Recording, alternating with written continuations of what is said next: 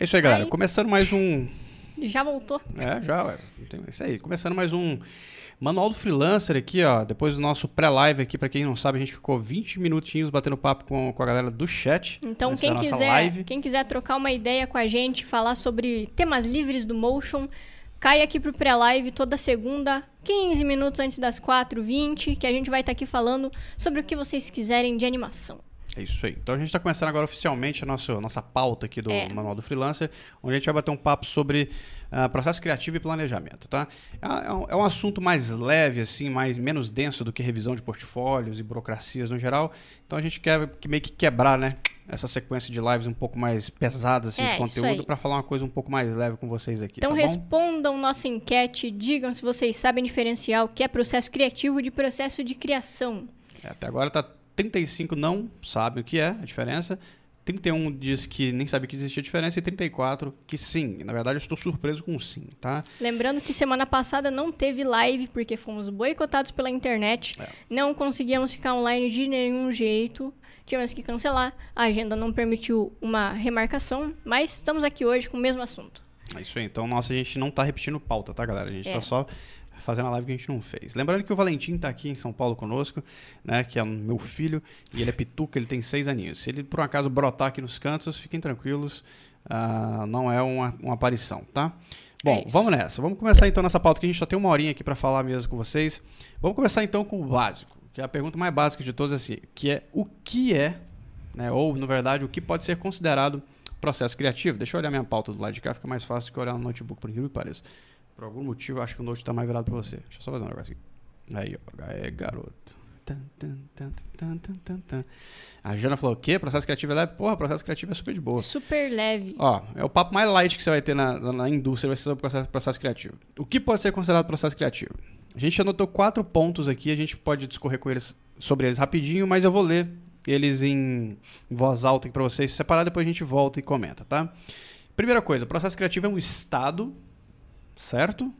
Ó, ó, presta atenção nessa palavra, hein? processo criativo é um estado, Ou seja, tá bom? Estado de certos- ser. em certos momentos você está em processo criativo. Exato. Sem necessariamente estar criando alguma coisa. Exatamente, ó. Segundo ponto, que é o que a Esther acabou de falar aqui. Não precisa estar necessariamente criando algo para estar em processo criativo. E terceiro ponto, não confundir processo criativo com processo de criação. A gente está na parte de definição da coisa, né? Então vamos com calma aqui, vamos voltar lá. Pra gente, a gente falar isso aqui mais calma. Então, o processo criativo é um estado. O que, que isso quer dizer? Quer dizer que você não está. Quando você está criando, não necessariamente você está em processo criativo. O processo criativo é mais um lance abstrato, é uma abstração né, daquilo que a gente. eh, sei lá, daquilo que a gente chama de refletir sobre alguma coisa, vamos dizer assim, tá? Então, tem pessoas que têm processo criativo independente de trabalhar com arte. Processo criativo não é uma coisa vinculada à arte, né, ao campo artístico, não é isso. É um processo simplesmente de você ter ideias, de, de resolver, de criar soluções, de resolver eh, problemas, às vezes, cotidianos. Isso é um processo criativo. É, ou Bom. seja, vamos lá supor que alguma coisa na sua casa quebre. Você usa a sua criatividade. Você tem ali um processo criativo para resolver essa situação, né? Você está pensando, tipo, tá ali abstraindo sobre o, o que aconteceu. Você vai lá e usa a sua criatividade para resolver aquele problema. Sem partir para uma solução mais complicada. Tá. Ah, é porque eu- a produção me mandou aqui um- um- uma mensagem. Deixa eu pegar só isso aqui que a produção me mandou, porque isso aqui é bem por- importante, tá? Lembrando que só um aviso para produção e produção, vocês são admin do chat, vocês podem mandar esse link aí que a galera acessa, tá? Vocês não precisam ficar me pedindo isso, que é mais fácil para vocês, inclusive, tá bom? Deixa eu mandar aqui, ó, porque na verdade eu não coloquei aqui, mas eu vou colocar na descrição da live também para quem tá ouvindo isso aqui. Seguinte, ó, a gente está com a pesquisa do Layer rolando, já faz uma semana ou alguma coisa assim, e eu vou deixar o link dessa pesquisa para vocês aqui, para que vocês possam ah, votar e ajudar a gente a mensurar certas informações da nossa comunidade de motion design, tá? Isso é uma pesquisa extremamente importante para a gente importante para vocês, porque ela vai direcionar não só o nosso conhecimento como entidade de motion, né, sobre eh, como é que se diz, sobre como vocês se comportam, né? E como vocês estão, quantos vocês ganham, como, o que, que vocês querem, mas também sobre aquilo que a gente quer, o que vocês querem que a gente produza para vocês, tá? Em questões de conteúdo. Então, respondam essa live. Eu vou deixar ela na descrição, depois também no comentário fixado e depois, depois que a, a o tracking sair daqui, eu fixo ela também no chat para vocês, tá bom? Mas cliquem nesse linkzinho aí que aí vocês podem é, fazer o rolê todo aqui, tá? Voltando para nossa pauta, então a gente estava falando de processo criativo é um estado, e isso ficou bem definido para vocês, né? Vocês entenderam que o processo criativo não é um processo de estar criando, né? Que é exatamente o segundo aqui. Que Foi. é exatamente o que o Daniel Lopes perguntou. Brainstorm se inclui no processo criativo? Não. Se inclui no processo de criação. Brainstorm? Será? É, não, brainstorm já é processo criativo, porque você não está é? fazendo porra nenhuma, você está falando só bobagem ali. Você ah, pode então ficar tá. só vomitando coisa, né? Então, sim, sim. Processo, então, tá. brainstorm tá. é um tipo de processo criativo, sim, tá? Mas lembrando que ele também faz parte do processo de criação também, né? Porque você, você não... Pode, mas você pode é. estar fazendo esse brainstorm sem, comigo, por exemplo, aqui. Sim, sim. Como a gente faz, por exemplo, sem estar fazendo nada. É, sim. É uma parada que não tem fim, né? Não tem finalidade. É, é porque, assim, o processo criativo, como, quando eu falo que ele é um estado, significa que ele é uma abstração tá? Ele, você não consegue tocar nisso, sacou? Você não consegue ver isso em ação. E, cara, é um negócio abstrato que acontece com a gente. Você pode acordar criativo ou não. Você pode fazer um job inteirinho sem ser criativo. É. Porque você está só criando. É. Sacou? Lembrando que você está tipo, criando os moldes de outra pessoa. Sim, exatamente. Você tá então, seguindo briefings e coisas assim então, que, inclusive, ajudam você a criar. Então, isso corta é. o seu processo criativo propriamente dito, é. né? E aí, o segundo ponto que a gente tem aqui, né, que é o não precisa estar. É, Para você ser criativo, né, você. O processo criativo não necessita necessariamente que você esteja criando, certo? Então você pode estar parado sendo criativo. Em processo criativo, certo? Ou seja, você pode estar pensando em soluções, tendo inspirações, acessando ideias e tendo insights, e você não está nem com o computador ligado. Então você está em processo criativo. E não confundir processo criativo com processo de criação. Por quê? Porque criar, executar é uma coisa, é a ação. Né? E, e, processo criativo é um estado, como eu acabei de falar aqui. Okay? Que tem a ver com o que a gente vai falar a seguir, que é o que ajuda o seu processo criativo. Exatamente. Porque o processo criativo é uma prática que a gente tem que alimentar. Né? A gente sempre conversa muito aqui em casa sobre isso é, sobre as coisas que a gente faz, deveria fazer, não deveria fazer, o que conversa, o que assiste, o que lê, o que consome na internet, e etc. E como isso tudo influencia no nosso processo criativo e não no nosso estado, aliás, no nosso nossa ação de criar. Criar é fácil. Você senta aqui e simplesmente não, às vezes não tem interferência nenhuma externa, você cria. Você vai lá e cria. Agora, você ter processo criativo é você estar sem interferências externas e ao mesmo tempo estar tá solucionando tudo. E óbvio que você pode ser, ter processo criativo enquanto cria as coisas, né? enquanto executa as paradas. Inclusive, seria o ideal, né? Mas nem Sim. sempre uh, isso acontece. Tá? Feliciano Marcos perguntou: seria a divisão de diretor de arte e diretor de criação?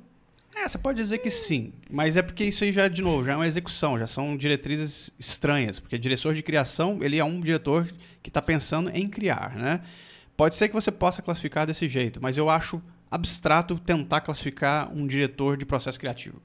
Entendeu? Você não vai ter isso. Tá? E aí, em seguida, a gente vai falar sobre o que ajuda no seu processo criativo. O que vai ajudar é você consumir conteúdos que dão repertório para sua animação e expertise, sejam teóricos ou práticos. Ou seja, quando você está consumindo essas coisas, você está em processo criativo e você está alimentando o seu processo criativo de forma bem direta. É, Lembre-se que repertório é uma palavra muito importante aqui, tá? Você tem, que, você tem que ter um repertório. Imagine um músico, né? um musicista. Ele é um cara que, quando ele abre a pastinha dele para tocar no boteco, ele tem um repertório. É a mesma coisa com a gente. Quando você vai fazer um trampo, você abre a sua pastinha de, de referências e você tem o seu repertório de referências e de ideias, de soluções e coisas assim, de técnicas e tal. Tudo isso é, vem de referências que você pega que ajudam no seu processo criativo. Às vezes esse repertório é acessado para fazer o estado de criar, ou seja, você consegue ajudar no processo de simplesmente executar. E beleza, às vezes é isso que importa. Mas às vezes não, às vezes ele ajuda no processo de solucionar, que é processo criativo, tá? Então não importa o que você consome, se é estudar o motion propriamente dito, assistir ali, sentar ali para assistir, sei lá, Vingadores ou qualquer animação que você curta. Se você estiver assistindo com o propósito de consumir e de ser repertório para você e não simplesmente um entretenimento, um entretenimento pipoca, você está adquirindo repertório, tá bom? Segunda aí do ajuda. Consumir referências de artes variadas, livros, games, animações 2D, 3D, frame a frame, design, mixed media, música e entre outras coisas mais. Que a gente quando tá, tipo, quero fazer motion design.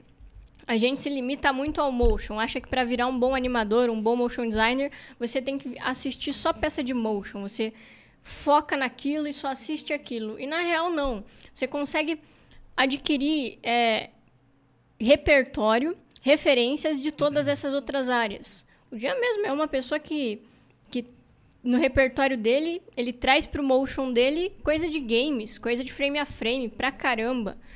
Eu, de design, de mixed media. Então, tipo, tudo isso, tudo vai ajudar você a ter referências e solucionar problemas rápido, a criar rápido. É, inclusive, uma, uma coisa que a gente sempre comenta aqui no canal, né? é, não só no, no, manual, mas também no Mograph News, é que a gente sempre fala que por nós estarmos no campo artístico, a gente tem a obrigação de consumir certas mídias. Lembrando que literatura é uma mídia também, tá? Nós, quando mídia significa uma, uma arte de comunicação. Então você tem design, você tem animação, você tem ilustração, você tem cinema, você tem televisão, blá blá blá. Né? Então, todas essas mídias, né, literatura e tal, são mídias de comunicação. É uma mídia que comunica com você alguma certa, alguma certa coisa. Então, você tem obrigação de consumir essas coisas, porque sem isso você é um artista oco. Sim. Né? Se você quer ser considerado, se vocês querem ser considerados artistas no campo artístico, porque estar no campo artístico não é sinônimo de ser artista, vocês precisam ter repertório. Porque sem repertório vocês não são criativos, tá? Esse negócio de classificar a gente, ah, fala com o criativo, isso é um negócio, é. uma conversa fiada que não aguenta em agência, saca? Como se todo mundo que estivesse ali dentro fosse criativo. E é. na verdade, não. O fato deles estarem executando design não significa que eles sejam criativos. É, tá só de você estar tá ali com com a limitação do que um cliente está pedindo para você fazer, já corta totalmente a sua criatividade. É. Você é criativo mais ou menos, digamos assim. Você é criativo para solucionar aquele problema. Mas é óbvio que se você fosse fazer de próprio punho, a sua vontade ficaria diferente. Poderia ficar muito melhor do que o cliente está pedindo. Mas infelizmente a gente se limita ao que o cliente quer. É, isso é, um, é uma parada que a gente conversa muito. E o lance das referências variadas. É, muita gente, por exemplo, eu conheço que trabalha nessa indústria e não gosta de videogame, por exemplo. Pois né? é. Eu acho isso super estranho, porque como que a gente pode. Um animador, uma animadora, designer, designer, diretores, não sei o que, não sei o que. Como que a gente pode negligenciar a arte máxima da animação, que é a animação interativa? Isso para mim não faz sentido, porque você está simplesmente na frente da, da animação absoluta, que é a animação Sim. que você controla, velho. Isso é absurdamente foda como referência. E muita gente olha para videogame e faz assim, porra, mano, é, olha a referência é, que você tá perdendo. Que, é, a pessoa considera mais a atividade em si, né? Não considera... considera coisa de criança, é, de entretenimento, con... né? exato, não considera o fato de que você pode apreciar aquilo como uma arte do que você faz, né? Do, da sua área. Tipo, você olhar para um, uma animação, tipo, pixel art que você vê de game, caralho, é um frame a frame feito em pixel art. É, é foda aquele jogo pra... que eu tava jogando ali. É muito foda isso. Ou pega algum outro jogo, tipo, que seja aí o The Last, The of, Last Us, of Us, que é um 3D fudido. Você olha aquilo lá, as animações, animação fluida pra caramba. Tipo, você olha e pensa, cara, que e trabalho direção da... de arte também, né? As Pois é. cores, é, sabe? A fotografia dos caras. Mano, é, são os melhores profissionais do mundo, do nosso meio trabalhando para produzir um negócio daquela aquela mídia específica. E tem gente que negligencia, negligencia isso. Então, para mim, o kit motion designer, vamos dizer assim, o cara deveria sair assim, com um videogame embaixo do braço, de preferência, escolhe qualquer videogame, foda-se a marca, um videogame embaixo do braço, uma lista de livro para ler, certo? E uma lista de animações para assistir. E vai. Porque sem isso, cara, você, vocês ficam literalmente capengas, tá? Lembre-se, isso é uma opinião minha, opinião nossa. Eu acho, eu posso falar por mim, que seria uma obrigação de todo profissional do nosso campo jogar videogame. Porque você vai ver literalmente os melhores profissionais do mundo em ação. É. Pessoas que vocês que para vocês são anônimos, pra gente é anônimo e ao mesmo tempo tá tudo lá. Os caras são perfeitos, é um negócio, é um nível assim absolutamente surreal. OK, entenderam, né? Então, aplica isso em todo o resto das artes. É a mesma é, ideia. então é tipo, não existe você ser um animador e dizer, ah, eu não gosto de tal tipo. Exatamente, mesma coisa. Não existe. Ah, não gosto de animação japonesa. Mano, desculpa, isso não existe, não é questão você, de preferência. É, você não tem que, na verdade, gostar ou nichar o que você gosta e o que você não gosta. Você tem que consumir e saber que aquilo é bom. Tipo, você tem que olhar e saber que aquilo pode ser uma referência para você. Exatamente. Eu mesma não gostava de anime. Eu assisti o anime errado. Comecei a assistir o anime certo, os animes, né? É. Comecei a gostar. Porque e não- realmente tem muito trampo foda, muita É, coisa e- foda. porque não é- a questão toda de referências é sempre que todo mundo fica aquele lance de, de achar que. Ah, é porque a animação japonesa é Dragon Ball Hadouken. Mano, calma. Isso aí é, o- é, o- é, é- é a, é o, é a Marvel do Oriente. Se vocês saírem disso aí e forem realmente para os diretores bons do Japão, você vai ver filmes japoneses que são muito melhores que muito filme hollywoodiano que É ganha o. Oscar, que é live que, action. Que né? inclusive, né, dá é, referência Dá muito referência. filme de Hollywood. Muito. Já falei aqui no, no Monograph News. Satoshi Kon foi ripado lá por. Desculpa, por o Aronofsky lá, pelo Christopher Nolan, e uma galera que já literalmente. O Christopher Nolan, inclusive, disse que. Eu fiquei sabendo que ele pediu autorização pro Satoshi Kon para usar certos takes no, no- na origem, né? Do filme dele. Mas o Páprica mesmo é é uma aula de cinema. Mas o que a gente quer dizer é isso. Não tenham preconceito com relação a referências, porque todas elas ajudam o processo criativo de vocês, tá? A gente está no tópico de ajuda o seu processo criativo. Então não negligenciem outras artes, estilos de animação. Falem, "Eh, não gosto, porque a ideia não é que você leve isso pro lado pessoal, é que você, como profissional, consuma como referência. É, o Wonder Arts falou: Putz, dá dica aí, Esther. Como é assistir anime certo? Assistir anime certo é muito bom.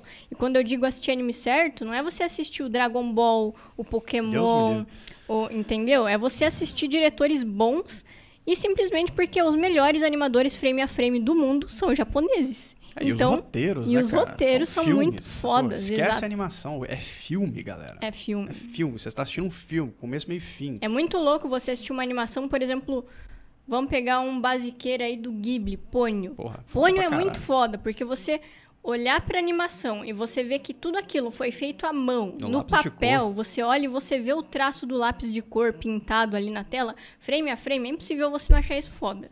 E É fora as impossível. cores, né? Fora o, as- tanto, o tanto que é. Pony, Pony é uma puta referência de paleta de cores. direção de direção arte de arte muito Pony é absurda. É muito vivo, saca? É. Porque ele é feito com lápis de cor mesmo, né? Com giz. Então- e o Kiki também, né? O tanto que a Kiki, Kiki é também. foda, né? É, Totoro também, enfim, né? Tudo do Ghibli é muito Your bom. Name.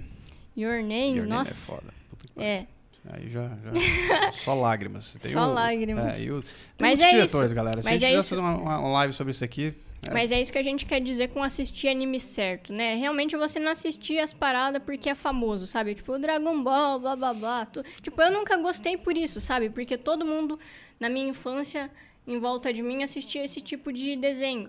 E pelo conteúdo em si não é legal, porque, tipo, é uma parada pra ficar te prendendo ali, pra, tipo, ter marketing, vender coisas. Mas quando você realmente vai pra indústria de filme que presta, de diretores bons, você vê o que, que eles produzem, que é anime também, né? Mas é. um tipo diferente. Você vê que é muito bom, que você consegue pegar muita referência de direção de arte, de animação. Então, aquilo te enriquece. Você vai é, aumentar o repertório pra caramba. É, e lembrando que a gente tá comendo.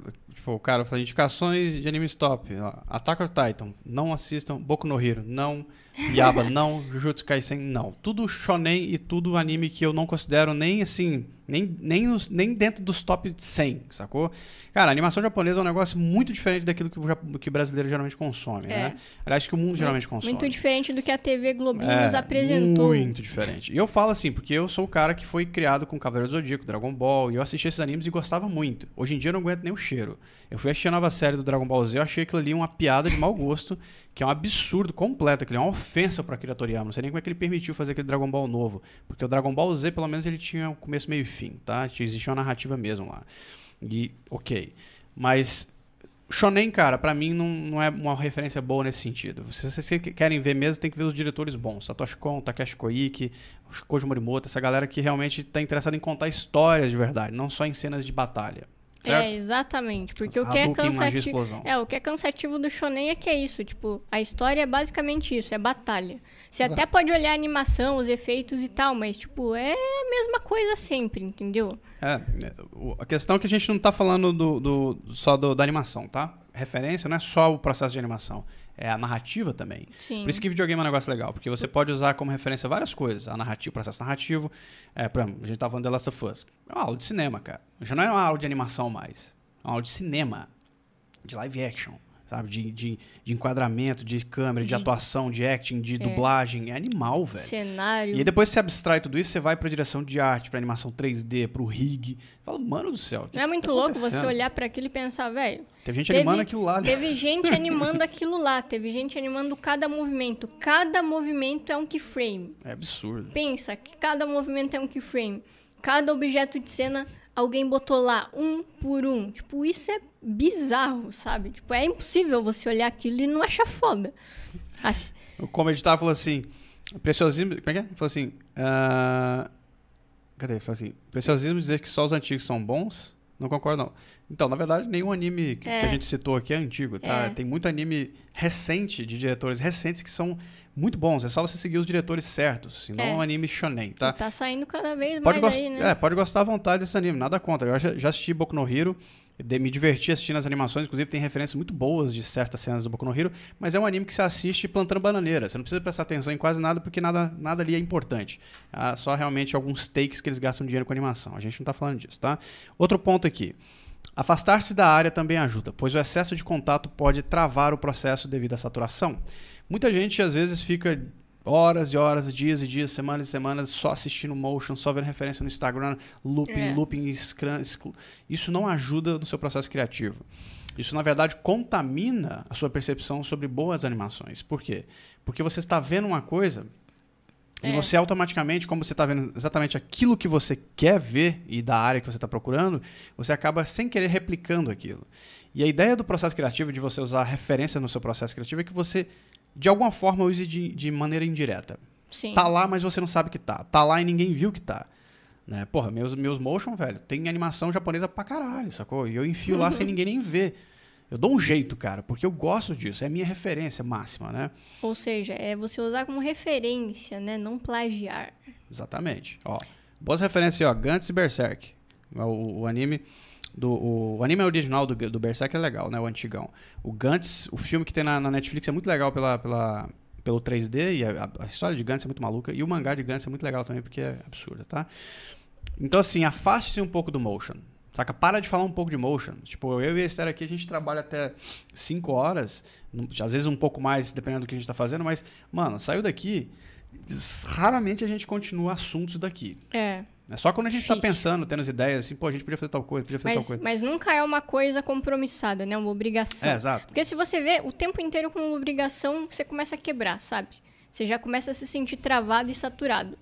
E aí complica tudo. É, então, dá uma afastadinha de vez em quando, fim de semana, depois do horário, para de falar sobre isso, para de mexer com isso, para sua cabeça respirar também e você consumir outras referências que não são somente é, motion, né? E para quem acha que eu não gosto de shonen, ó, eu tenho inclusive aqui uma- um, um- bonequinho do, né, do nosso glorioso lá, o brother do, do One Punch Man lá, que eu esqueci o nome dele agora, que é o, o discípulo do Saitama.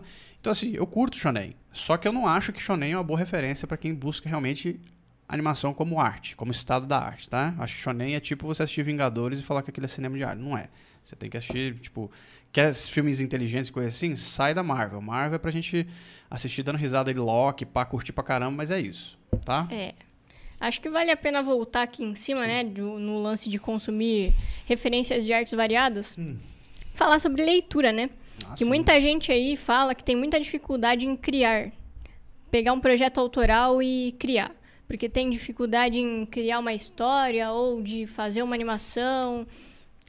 E quando você Yes. você tem é, uma capacidade de pensamento, né? De imaginação melhor. Porque você lê e você imagina o que está acontecendo. É. Então, isso vai facilitar para você ler um roteiro, ler um briefing, Briefing. porque o cliente vai falar para você o que, que ele quer, vai te passar o roteiro e você vai imaginar o que ele está querendo mais fácil, né? Você vai imaginar as cenas mais fácil. É, e lembrando que você criar uma peça de motion, né, receber um briefing, né, tirar um briefing do cliente, é, você tem que ter interpretação de texto, certo? Não é simplesmente você chegar lá e ficar falando com o cliente e achar que entendeu alguma coisa. Você precisa literalmente ter interpretação. Então, ler é importante, porque você precisa interpretar a ideia do cliente, as palavras do cliente. Você precisa, às vezes, abstrair dentro da cabeça do cliente que o cara não sabe nem do que ele está falando e, às vezes, dar ideias para o cliente. Isso tudo a literatura ajuda muito. Sim. Né? Porque a literatura, como eu já comentei aqui no canal antes, ela é uma arte que não é visual, ela é uma arte interpretativa. Você tem que interpretar, você precisa literalmente imaginar as coisas. É, inclusive pode acontecer de você ter que fazer um roteiro para o cliente. Muito cliente chega com o roteiro Exato. na mão, mas pode acontecer de não, não chegar com o roteiro na mão. Você tem que fazer o roteiro. E aí você vai ter que se virar nos 30 para criar um roteiro, para é, criar Expressar uma. Para né? expressar a ideia do cliente, exatamente. Lembrando, de novo, o cinema é uma arte literária. Tá? O cinema nada mais é do que uma adaptação de um texto literário. Se você pegar um filme longo, ele é basicamente um livro, tá bom? Então, uh, um diretor, ele é um cara que lê muito, mas muito. Tá? Eles são pessoas que leem demais, porque eles precisam ter um poder de abstração absurdo para imaginar o texto na tela. Se vocês não têm poder de abstração, ou seja, de pegar o que está escrito no papel e jogar na tela, vocês precisam praticar leitura. E assim, para ontem, tá? Porque pessoas que leem estão muito na frente de quem não lê em questões de processo criativo. Porque a pessoa tem muito, mas muito poder de abstração. Então ele para e ele consegue interpretar as coisas assim, ó. Tá? É. Quando eu falo assim, não precisa ser instantâneo, mas ele lê e fala assim, hum, já começa a ter ideias. Não é assim, lê e fica aquela, aquele branco na cabeça, saca? Assim, uou, o que, que esse cara tá dizendo? Não, você lê e fala assim, porra, já começa a vir um monte de ideia estranha na cabeça e bizarra. Não quer dizer que nenhuma delas vai vingar, mas pelo menos tá, né? Mas tá vindo. É, teve o Akiro Digital Art, falou que, falou que quanto mais você quer estudar a força, bloqueia a criação de muitos pontos. Parar e respirar um pouco também faz parte do desenvolvimento. Com certeza. Quanto mais você tentar estudar de forma forçosa, né? Tipo, estudar não tem que ser uma coisa, digamos que, uma obrigação. Porque se você vê como uma obrigação ruim, claro que é sua obrigação se você quer crescer na área, se você quer evoluir como profissional. Mas se você vê como uma obrigação ruim, cheia de cheia de cobranças, não vai ajudar muito. Eu acho que você pode até se cobrar, mas desde que a cobrança não seja demérito. Né? Exato. Esse negócio de. Geralmente a gente se cobra de um jeito muito negativo, né? Ah, eu não sou bom naquilo que eu faço, eu deveria estudar mais. Mano, calma, vai com o respira. Saca? Bebe um copo d'água e vamos aí. Mano, tudo na vida é devagar. Se, não, nada é pra ontem. Nem, nem, nem o micro-ondas, que é uma coisa para fazer sair rápido, é rápido. Porque quando você costuma usar micro-ondas, você já começa a achar 30 segundos lento, né? Um outro ponto que a gente tem aqui também sobre a ajuda né, do, do, do, processo criativo é evitar ambientes que causem opressão. Ou seja, isso é muito difícil, tá? Mas ambientes, ambientes como uma, algumas né, salas de pauta, por exemplo, né, de agências publicitárias, são ambientes anti-processo criativo.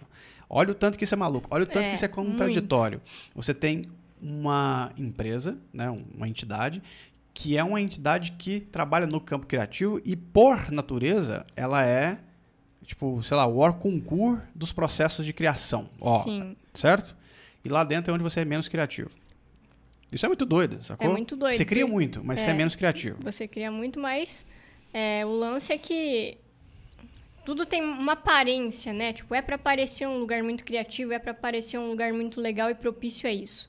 Só que por conta do que acontece, né? Como a galera trabalha, acaba não acontecendo isso. Porque você tem prazo muito curto, você tem muita demanda para fazer, você muita pressão, muita né? pressão porque você trabalha além do horário, você trabalha em condições que não deveriam acontecer. Isso acaba tudo te oprimindo, não te ajuda criativamente. É, e a gente colocou uma observação aqui na pauta, inclusive, que é o seguinte, ó, que por incrível que pareça, a maior parte dos lugares que a gente trabalha são ambientes anticriativos, apesar de falarem que é um lugar de criatividade.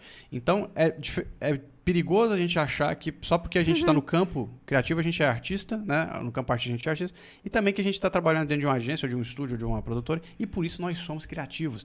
Uma coisa não é sinônimo da outra.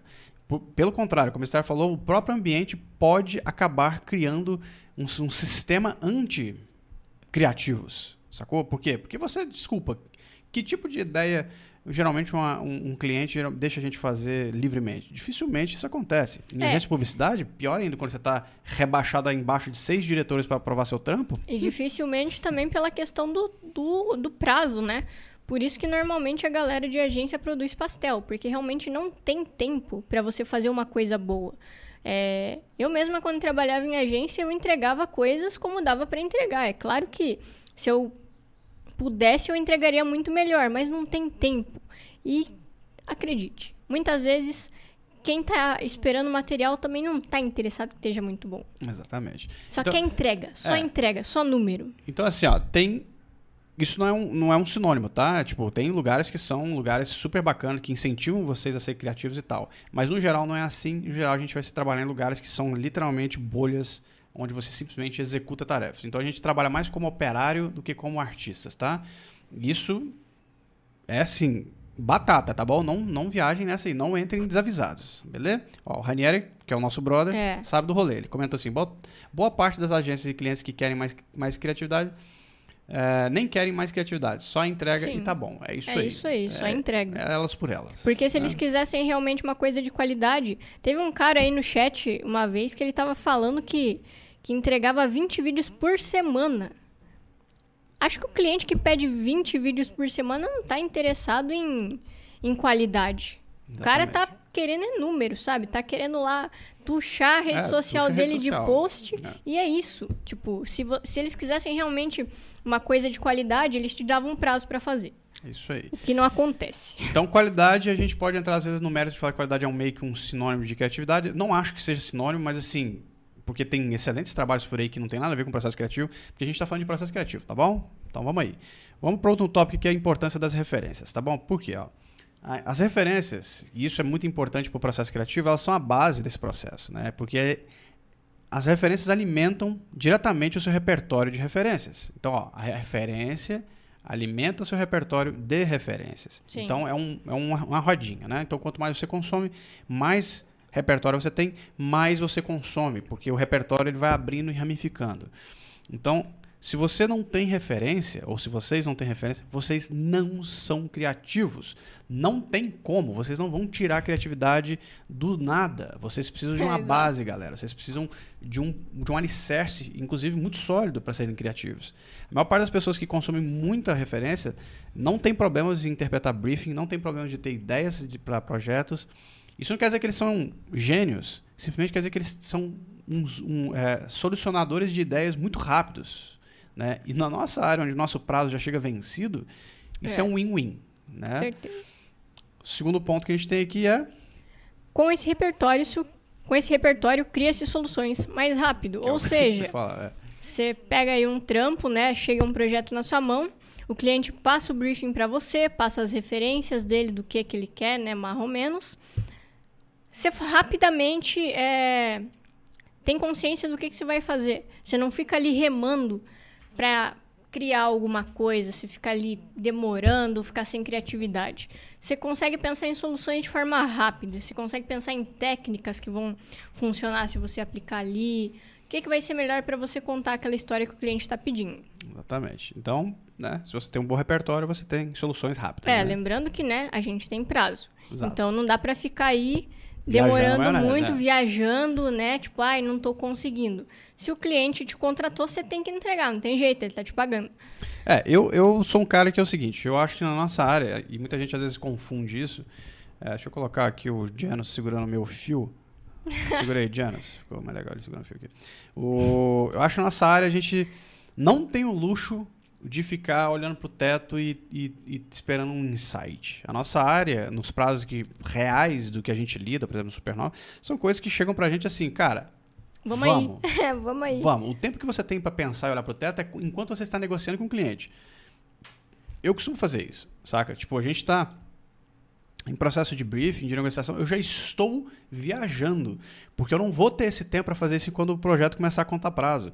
Eu sei disso. Não dá tempo, galera. Não dá tempo de ficar testando e brincando. Vocês têm que sentar e começar a executar. É, ou seja, você já tem que estar pensando no que, que você vai fazer quando você está fazendo o orçamento para o cliente. Exatamente. Se Porque não é o- entrar, Porque é o que acontece aqui. A gente faz uma reunião de briefing e já começa a discutir aqui, né?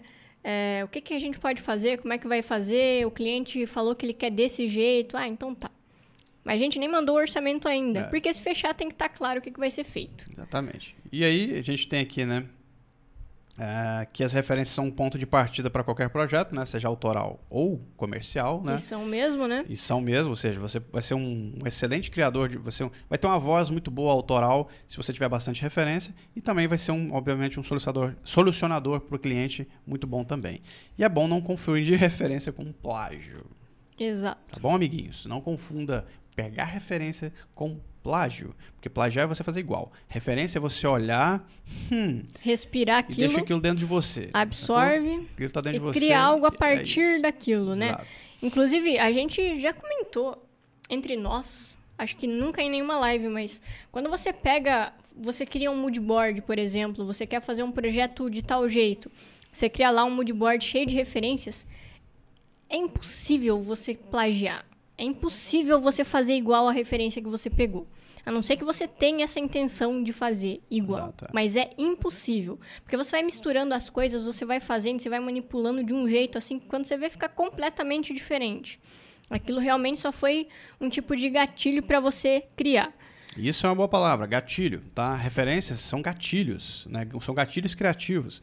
Não é pra você olha, assistir um anime e xerocar a animação do cara, não é pra você ver uma peça de motion e xerocar. Isso não é referência, isso é plágio, tá? É você copiar o trabalho de, de outra pessoa.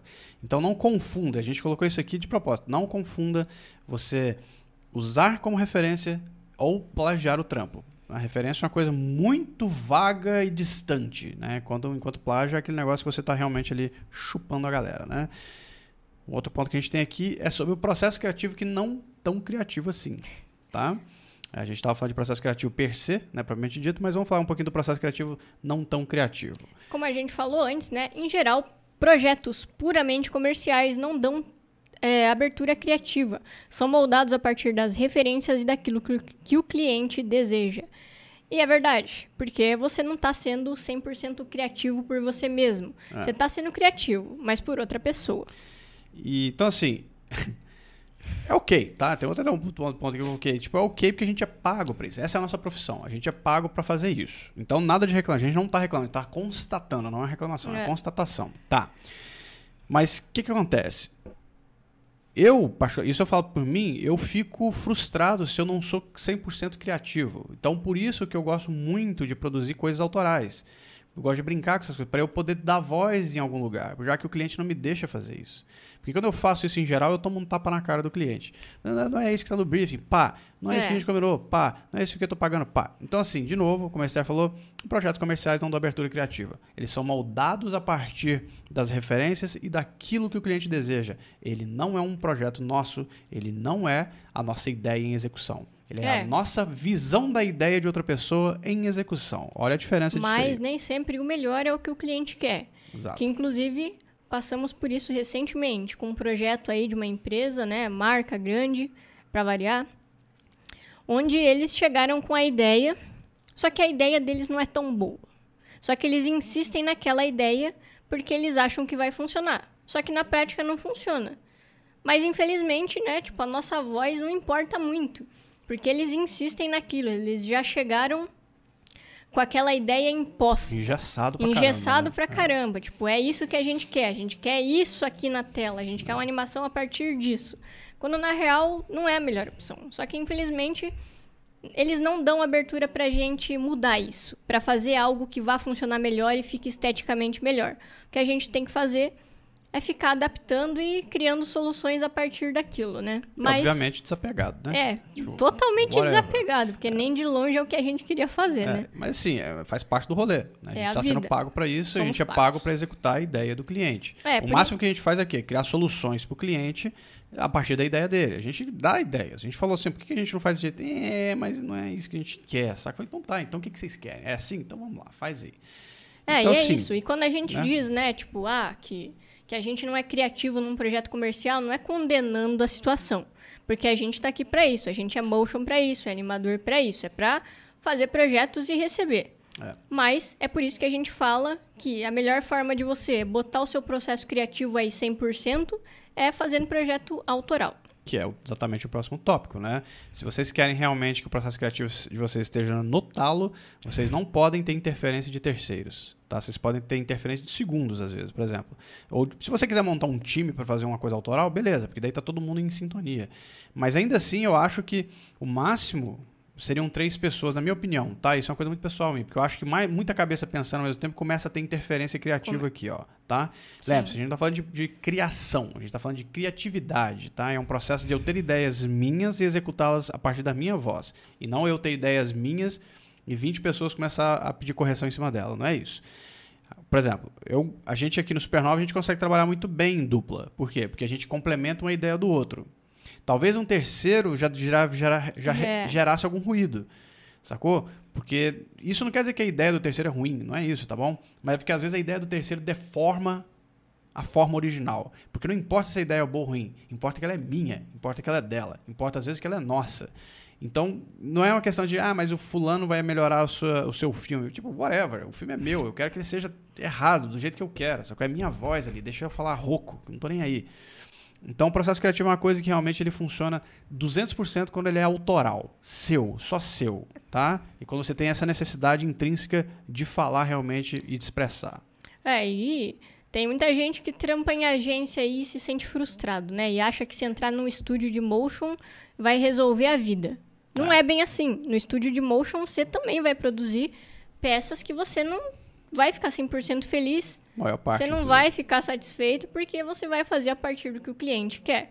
É. Então, por isso que a gente bate na tecla do projeto autoral. Porque se a gente só fizer realmente coisa que a gente não gosta, a gente se frustra na área. E, e a ideia não é essa, né? É. E o, o Destor Pierre falou que ó, esse é o famoso job que não entra no portfólio. Não mesmo. Na verdade, sim. Longe disso. Tipo, muito trampo que você vê por aí que você acha que é fodão são jobs que não tem nada de de criativo. São processos que foram literalmente a ideia do cliente impressa lá. Não é questão de. De novo, não é questão de qualidade aqui. O processo criativo não é sinônimo de qualidade, galera. Vocês não entendo isso é. dessa forma. Eu ser criativo não significa que aquilo que eu vou fazer vai ficar bom.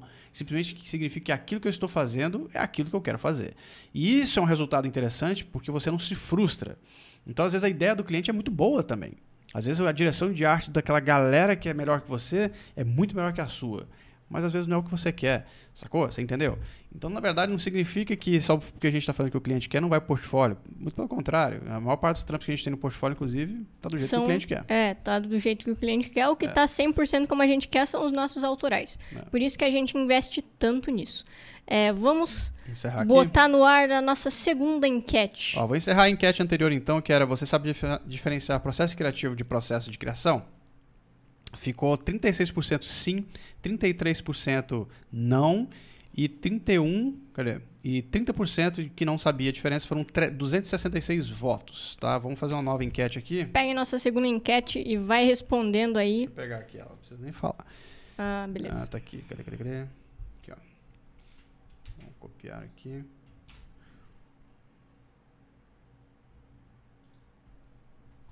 Aí o Jorge Sorbara falou o seguinte: tem vezes que até o vizinho passa pela janela e pergunta: não fica melhor vermelho? Exatamente. Exatamente. Nova enquete. Você tem o hábito de aumentar seu repertório criativo? Sim, não, sou foda, não preciso. sou foda, não preciso. É isso aí. Vamos aí. É, é, vota aí e a gente quer ver o resultado de vocês até o final da live. E vamos entrando aqui no nosso último tópico, que é planejamento dentro do processo criativo e de criação, tá? Que é o nosso último tópico. Vamos começar aqui então com o seguinte, para o processo criativo, o planejamento significa separar um tempo diário ou semanal para consumir mídia artística, tá bom? É, então você assim, quando você quer de alguma forma planejar o seu processo criativo, ou seja, você tem que criar o hábito de consumir referências para aumentar seu repertório, como a gente já comentou, tá? Ou seja, separa aí um tempo da semana, do seu dia, para consumir referências. Separa ali, enquanto você está à toa, em vez de ficar olhando a vida dos outros no Instagram, no Facebook, separa Sim. aí 15 minutos para olhar referência. Vou olhar só referência. Vai no Vimeo, vai no Behance, vai no Dribble, vai no Instagram, se for o caso, se você tiver ali é, uma galera que você segue que tem trabalho interessante, mas assista a referência. Se você quer ir mais a fundo ainda, separe um tempo da sua semana, a cada duas semanas para você consumir, né? Aquelas mídias que a gente comentou antes, que vão também é, aumentar o seu repertório para consumir game, animação, para ler, entre outras coisas. Tira um né? tempo, galera. É, tira um Tira tempo. A gente tá? é, fazia a semana, é, o dia da referência na semana. Tipo, todo sexta-feira, vamos lá, toda sexta assistia um filme de animação pra aumentar o repertório. É. Porque assim, ó, por exemplo, eu sou um cara que gosto muito, mas muito de animação, principalmente de animação japonesa. Isso não significa que eu assista todo dia e nem que eu assista. Às vezes eu fico dois, três meses sem assistir nenhuma. Sabe por quê? Porque eu não assisto qualquer coisa. Eu assisto coisa boa, né? Então, assim, eu espero filmes dos diretores que eu gosto, eu pesquiso muito antes de, de enfiar a cara em qualquer animação, mas às vezes eu tenho boas surpresas, como Sister Seven, né? Que é uma série, é, se eu não me engano, é coreana, né? Da Netflix, que é uma animação, tipo, fantástica, sacou? Eu gosto muito, super engraçada e tal, uma puta referência. A abertura parece um collab, inclusive, da primeira temporada. Foda, Sister Seven, já indiquei aqui no Layer várias vezes. Foi uma surpresa para mim, fui assistir, assim, sem pretensão e foi do caralho. Então, vocês às vezes criar um dia pra consumir referência legal, sabe? Porra, um dia eu vou tirar pra assistir só anime, cara. Eu vou investir nisso aqui. Um dia eu vou, eu vou pegar só pra assistir os filmes da Pixar que eu não vi. Um dia eu vou pegar pra assistir só live action. Vou lá. Vai, galera. Vocês não tem. Eu vou pegar um pôr um livro que todo mundo fala que é bom. Pega e lê. De preferência, Machado de Assis. Vamos lá. Uh, então, pro processo criativo, o planejamento seria esse. Se é você, o, o, processo de planejar seria você criar o hábito, né, de forma semanal, diária, seja o que for, de consumir alguma coisa, certo? Que link para você aí. No processo de criação, o planejamento é uma salvaguarda para que um projeto seja executado sem grandes alardes, né? ou seja, seguindo certas etapas. Dois pontos. Vamos lá para as etapas aqui, por quê? Porque o planejamento no processo de criar, ele é um, é um planejamento para você não se fuder no rolê, certo? Ou seja, É. seguinte, briefing e referências do cliente é o mínimo. Você tem que saber pegar um bom briefing do cliente e pedir referências para ele. Se ele não te der referências, sugira referências a partir do briefing que ele te der. Roteiro, storyboard, animatic e trabalhar em blocos de tempo, ou seja, você fazer entregas do job por etapas. Você não pega o projeto e só entrega quando você termina. Você vai fazendo aos poucos e vai mostrando para o cliente, vai tendo aprovações com ele. E aí você vai fazendo alterações conforme a necessidade. Lembrando né, que tem todo aquele lance de você ter três rodadas de alteração por etapa. E caso exceda, cobra mais. Isso aí. Então, na verdade, o planejamento do, do, processo de criação é a coisa básica de você ter as etapas né, de, de criação, né, de produção ali, onde tudo no final fique do jeito que foi acordado. Né? Então, o processo de criação não é uma abstração. Ele é uma coisa muito prática, muito palpável. Você vê ele acontecendo no dia a dia na sua frente. Ao contrário do processo criativo, que é uma coisa que está dentro de você e você nem vê acontecer. Ou você é ou você não é. Ou você está ou não está. Ponto. Não tem dessa de eu sou criativo. É na cadeia. Você é criativo a hora que, de repente, quando você acorda e tá. Só que é um estado. Ele pode desaparecer imediatamente quando você estala o dedo. Ou às vezes você está tomando banho e é criativo. Você tem que sair correndo lá de dentro para anotar alguma ideia. Então, o, processo, o planejamento da criação é você criar em etapas, né? Seguindo etapas como essas aqui: briefing, roteiro, storyboard, animatic, trabalho em blocos. Por quê? Porque isso são etapas que foram criadas justamente para não deixar um projeto degringolar. É só para servem essas etapas de produção, tá? Esse é o, o, resumo da ópera de processo criativo e planejamento no nosso rolê de motion, tá bom? E aí vamos passar para perguntinhas que mandaram. 10 minutinhos aí para bater um papo sobre perguntinhas lá no Instagram. Que né? mandaram na semana passada lá nos Instagrams pra gente. E a primeira é a seguinte: Eliette Rossi. Qual pensar primeiro? O que, como ou por que fazer? É uma pergunta meio abstrata, né? Depende em que sentido. O que, o como que, ou por que fazer? Ou por quê? Porque a, por exemplo, a pergunta do porquê, ela é extremamente ampla. É, nem né? sempre tem um porquê. Às Porque vezes você só tá afim. Só tá afim de fazer. E outras vezes, às vezes você não precisa nem do porquê para executar. Só faz. O que já não, também já não, tipo... Né? Agora, como é uma pergunta Aí, simples de responder. É. é. só você saber fazer. Muito fácil. Acho é. que... O Era... Renato 15041985 falou assim: faz pesquisa sobre temas relacionados ao produto? Exemplos: semiótica, como usar, Uh, exemplos, semiótica, como usar? No processo de criação. Ah, sim. Às vezes sim. Mas assim, é bom você entender com quem você está lidando, tá? Porque, por exemplo, você vai fazer um, um, um sei lá, um, um, vídeo explicativo sobre um aplicativo. Se você não souber sobre o que é o aplicativo, você nunca vai ter ideias boas para a animação daquele aplicativo. Porque, ah, vou fazer um aplicativo, uma ideia, uma animação sobre o aplicativo, sei lá, do Banco do Brasil. Mano, como que um aplicativo de banco funciona? Como que, que é um banco, saca? Estuda a ideia geral do que, que seria essa entidade. Qual que é a ideia Vai de, atrás, né? converse com os caras que vão te briefar, ó, qual é a ideia por trás disso aqui, onde que vocês querem chegar, qual é a mensagem, mas também faça uma pesquisa própria para saber o uso disso. Como que é a usabilidade, para quê? Para que quando você começar a ter ideias, de, ou seja, soluções, você tenha soluções criativas e não simplesmente o mais do medo mexe o position para cá, faz um scale para lá e é nós. Saca? Para ter coisas um pouco mais, né, variadas dentro da, do nosso rolezinho aí. E o Motion Fabrício perguntou: "Como criar com a pandemia?" Você cria do mesmo jeito. Do mesmo jeito que sem pandemia. É. Eu entendo, ó, entendemos, né, que a pandemia é um é um período adverso que gera muito estresse, muita ansiedade em todo mundo, mas não existe nenhuma fórmula diferente no processo de criar ou processo criativo de antes da pandemia. É, tem ah. gente que inclusive acha que ficou mais criativo, porque teve Sim. mais tempo para ficar em casa.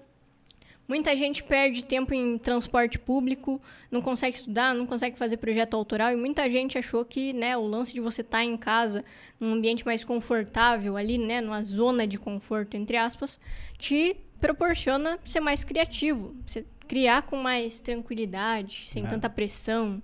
Mas existem aí, quem perguntou isso foi o, o Motion Fabrício. O Motion Fabrício. Ah, tem gente que às vezes precisa de um psicólogo, uma coisa assim, para dar aquela limpada, né, velho? Então, dependendo do nível de, de, de, travamento que você está, né, por causa da pandemia, lembre-se, a pandemia é um processo extremamente estressante, tá? É, ninguém é obrigado é. a estar tá bem. Por causa disso. É. Tipo, a gente às vezes fala aqui, muita gente fala, ah, porra, mas é fácil falar, mano, não é fácil não. A gente tá no mesmo, tá trancado há dois anos do mesmo jeito. Então, assim, é simplesmente a gente só tenta se ajudar. Né? Quando a gente fala aqui, e a gente está sempre falando muito aqui no Ler, porque a gente é falastrão, a gente não está simplesmente falando como se fosse uma lei ou uma regra. A gente está fazendo um trabalho de conscientização também aqui. Né? Então, por exemplo, quando a gente fala ah, ser criativo na pandemia é a mesma coisa que antes, não é assim, tipo, se vira aí. Não, é porque não tem outro jeito. Ou é assim ou não é. Agora, se existe um, uma estaca na sua, na sua frente que não te deixa funcionar, então você precisa é criar outras soluções que não tem nada a ver já com motion ou com assistir referência. É você realmente, às vezes, procurar ajuda profissional, sei lá, alguma coisa assim mais é, clínica. Vamos dizer é, assim. o tá? Fabrício Pasqualini no chat falou que fica olhando para o teto sem ideia alguma, deprimidão. Oh, isso é muito bom, viu? Ficar olhando para o teto é, é, sem ideias, deprimidão é muito bom. Porque, inclusive, lembra né, que eu comentava para você? Ah, eu deitava, sempre tive o costume de deitar no sofá e ficar olhando pro, pro vácuo, mano. É, eu, eu achava muito bom também. É só eu isso. confesso que eu acho isso bom. Porque a gente acha que você não vai ganhar nada ali.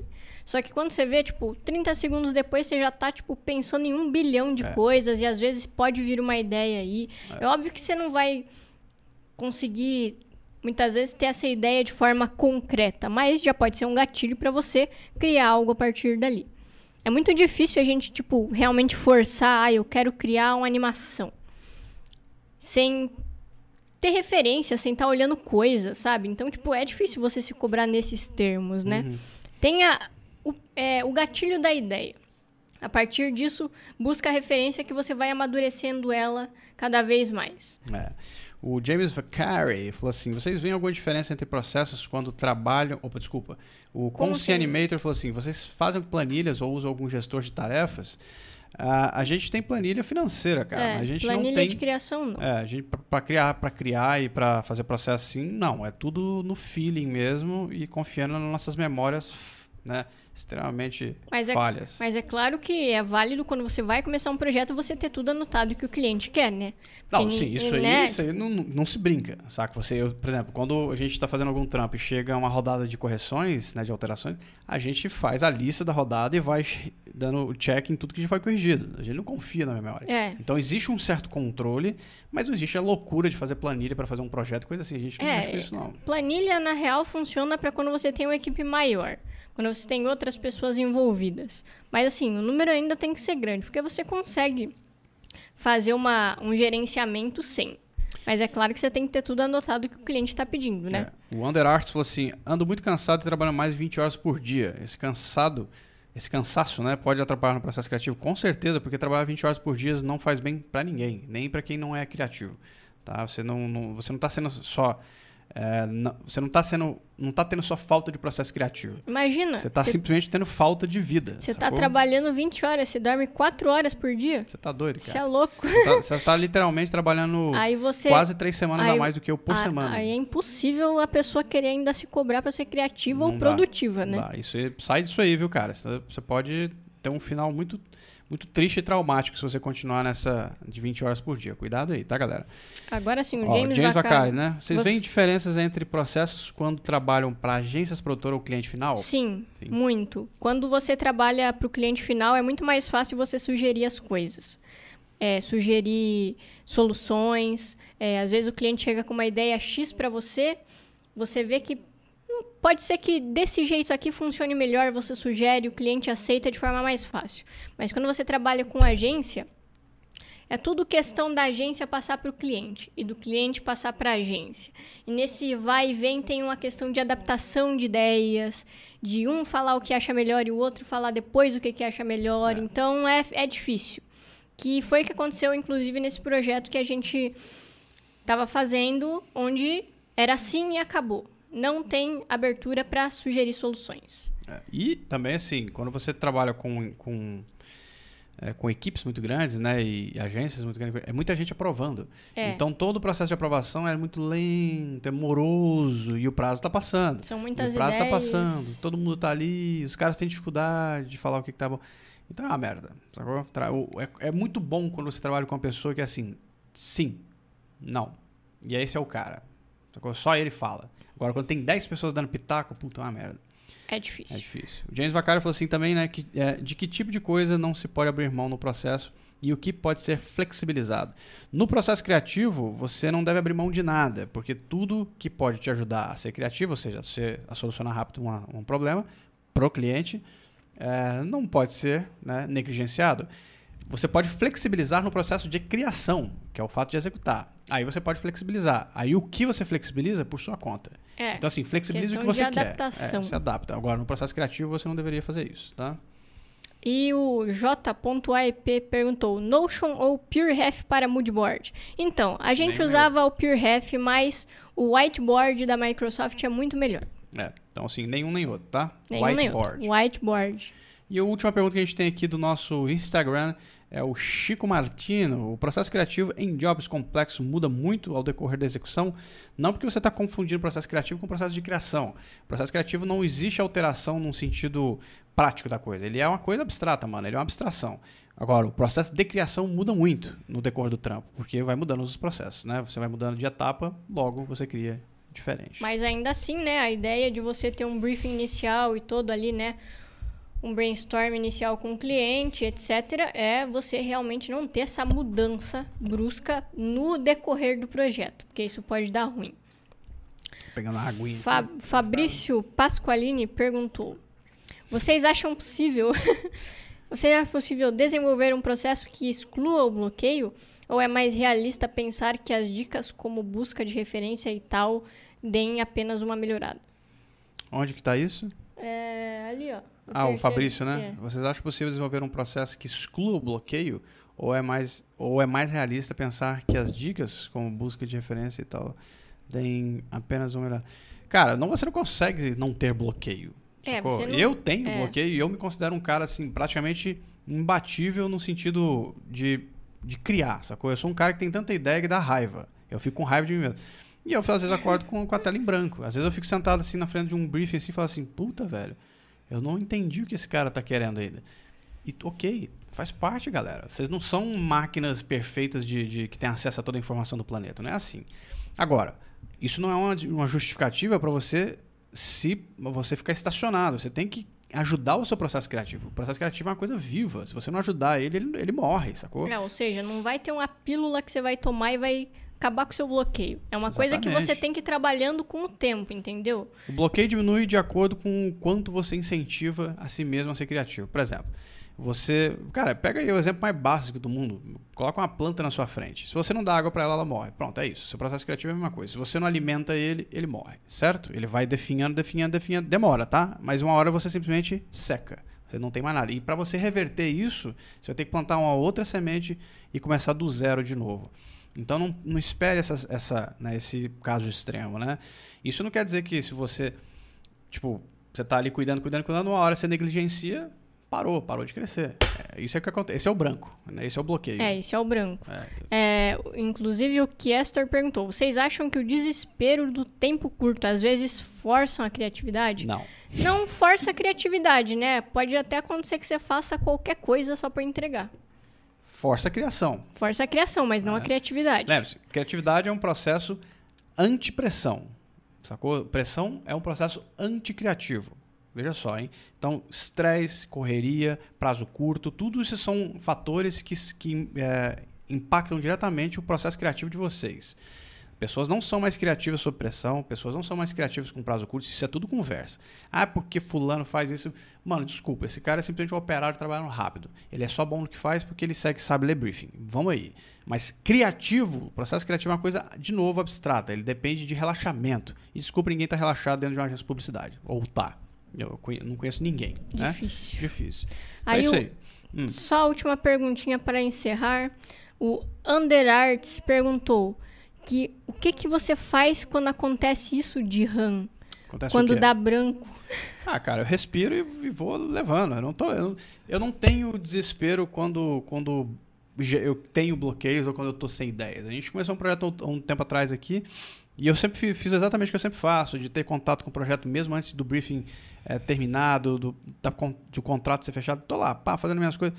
E aí o projeto começou, eu tô assim meio aéreo. Eu falei, puta, velho, não, não engatou ainda, sacou? É. Mas quando você tá, deu tipo... Deu aquele giro. Quando você tá num dia, assim, muito cheio, num trabalho fixo, às vezes você sair da frente do computador e tomar uma água, um café, tomar um banho ajuda. Porque às vezes você tá, é, você é. tá bloqueado na frente da tela e você não consegue achar uma solução ali porque você tem que fazer. Você vê que o tempo tá passando e não vai, não vai, não vai. É. Sai dali, tipo, bota a cabeça para viajar, sabe? Porque a pressão de você, tipo, ter que achar uma solução bloqueia que você acha a tal da solução. Isso acontecia, já aconteceu várias vezes comigo quando trabalhava fixo. Eu não conseguia ter uma certa ideia, não conseguia continuar um projeto ali que eu tinha que entregar. Aí eu, sei lá, saía e ia tomar um banho. No meio do banho, do nada, vinha a ideia. Aí eu conseguia resolver e entregava. É, banho, comer alguma coisa, é, sabe? Tipo, mudar sai de assunto, da frente do computador, frente um sabe? Tipo, sai. Eu sei que no mundo real, poucas pessoas têm a, a, a, o luxo de poder, às vezes, se afastar e fazer isso, né? Mas, às vezes, simplesmente tirar a cara da frente do computador, olhar numa janela, sei lá, faz alguma coisa, galera, saem da frente, porque o que eu faço é não me estressar. Saca? Eu não fico preocupado. Eu não me preocupo de não estar conseguindo visualizar o projeto, porque eu sei que vai vir. É só eu ficar insistindo. Eu não posso simplesmente negligenciar. Falar, ah, não, não, não tô entendendo isso aqui, tipo, foda-se, não vou pegar mais o projeto. Não, mano. Eu já tenho um compromisso com o cliente, eu preciso resolver isso aqui. Eu não tenho nem o luxo de não resolver. Então, se dá branco, eu fico ali. Né? Testando, testa, testa, testa, testa, lê o briefing mil vezes, assiste a referência mil vezes. Assiste outras fiz, referências. Assiste, procura, pesquisa e fala. Aí daqui a pouco começa fazer tique, tique. Você fala assim, opa, opa, opa, opa, opa, tá pronto. Você fala assim, caralho, tá pronto, entreguei. Né? Foi aprovado? Não, não importa. Mas eu consegui destravar o processo, entendeu? Então, a minha dica máxima é não estressa. Se você estressar, você se fudeu, porque o estresse é. é, de novo, conta criativo, tá? E é isso. Agora sim, Chegamos aí na nossa horinha de despedir. É isso aí, a gente já está aqui há uma hora e meia, né? Conversando com vocês basicamente, é. que a gente estava com pré-live também. É, vamos encerrar então nossa gloriosa é, nossa edição do Manual do Freelancer, que foi a edição da semana passada, que teve que ser feita hoje. Então voltamos aqui ao nosso normal de, de lives, tá? É isso aí. Nos vemos novamente na quarta no Molgraph News. Ó, Lembrando que, para quem, quem não chegou no pré-live, estamos fazendo pré-live, entrando ao vivo 20 minutos antes das quatro para conversar assuntos diversos sobre motion. Se você quiser então mandar alguma pergunta para a gente, tem alguma curiosidade, entra no pré-live toda segunda, antes das quatro, que a gente está aqui respondendo perguntas exclusivas. É isso aí. Lembrando que o pré-live não fica no ar, tá? A gente vai deletar o pré-live depois. Momento exclusivo. É, momento exclusivo para quem está aqui esperando a gente batendo papo aleatório. Ó, 67% das pessoas vão encerrar essa live, essa, essa enquete. enquete aqui.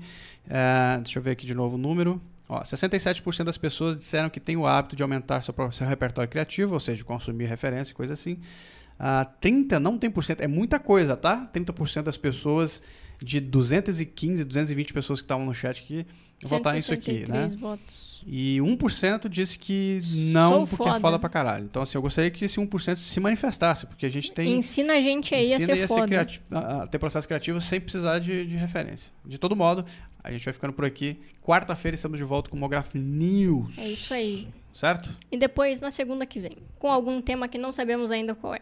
É nóis. Galera, bom fim e bom restinho de semana pra vocês. No caso, e boa semana pra Bom vocês. início É, de semana. Bom início de semana aí, a gente já passou, segunda-feira já acabou, né? Então, bom resto de semana pra vocês. A gente se fala na quarta. Beijo, beijo, beijo. Vamos nessa? É nóis. É nóis. Até então mais. vamos nessa. Beijo pra vocês, galera.